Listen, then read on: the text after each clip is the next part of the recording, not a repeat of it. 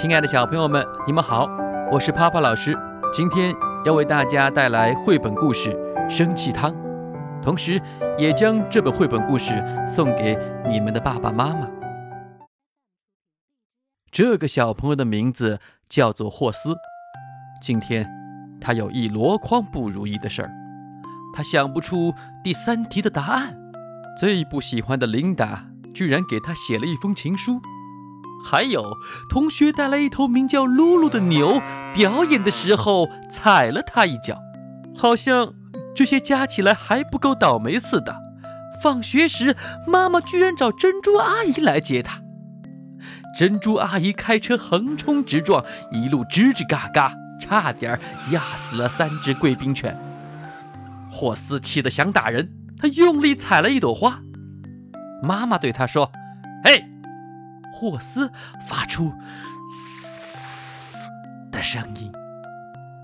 妈妈问他：“今天好不好啊？”霍斯吼了一声。妈妈说：“你有没有谢谢珍珠阿姨呀？”霍斯咚的一声趴在地上。我们来煮汤吧，妈妈说。霍斯一动也不动，他正生气呢，才不想煮什么鬼汤。妈妈把锅子装满水，放到炉子上，水热了，她撒进一些盐，然后深深吸一口气，对着锅子尖叫：“啊！”该你啦，她说。于是霍斯爬上凳子，也对着锅子尖叫。妈妈叫得更大声了。霍斯吼了好几声，还对着锅子龇牙咧嘴。水开了，妈妈对着锅子吐舌头，霍斯也吐舌头，吐了二十下。他拿起汤勺，乒乒乓乓地敲锅子。